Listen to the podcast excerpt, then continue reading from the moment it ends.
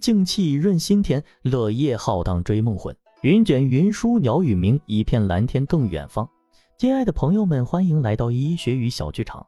接下来，让我们一起手牵手，漫步在知识的海洋，探索那无尽的成语宝库。你知道吗？他们可是五千年华夏文明的璀璨明珠呢。今天的主角就是这个令人神往的成语“安居乐业”。首先，让我们用解谜的方式来看看这个成语。安居乐业一半是安居住的舒心，另一半是乐业工作的起劲。综合起来，这个成语的意思就是住的舒适，工作的开心。想象一下，生活在这样的世外桃源，太阳公公晨曦里的手指轻轻拂去窗前薄雾，小鸟为你唱起美妙的歌曲。下班回家，窗外的花儿对你嫣然一笑，仿佛在说：“今天辛苦了。”这种生活不正是我们都梦寐以求的吗？然而，安居乐业并非天上掉下的蛋糕，而需我们努力的创造出来。正如拔苗助长，谁都知道拔苗助长是适得其反的，而安居乐业这个成语却是我们辛勤耕耘后收获的硕果。所以，想要安居乐业，就要像那勤劳的小蜜蜂，为了美味的蜂蜜辛勤的采集花粉。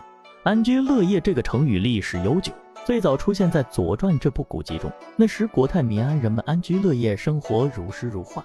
这个成语犹如一条红线，跨越千年，将我们与那久远的历史紧紧相连。安居乐业也是跟上时代的，在我们这个日新月异的时代，谁还会满足于原地踏步呢？这个成语也在不断的演变，激励着我们去追求更高的境界。就像那位骑着自行车，一边吹着口哨，一边悠哉悠哉上班的职员，他用自己的行动诠释了安居乐业的新内涵：快乐工作，充实生活，奋发向前。那么，在现代社会中，如何才能安居乐业呢？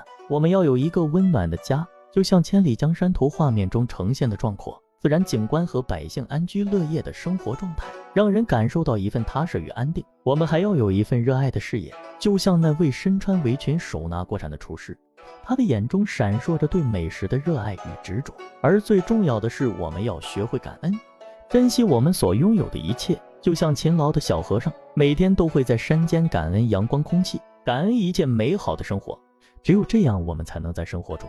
找到属于自己的那份宁静与快乐。通过今天的介绍，相信大家对“安居乐业”这个成语已经有了更深入的了解。在这充满阳光的日子里，让我们带着这个成语，一起努力追求那份属于自己的幸福生活吧。安居乐业并非遥不可及，只要我们坚定信念，勇往直前，未来的美好定会在我们手中绽放。记住，生活中的曲折与坎坷，都是为了让我们更加珍惜那份属于自己的安居乐业。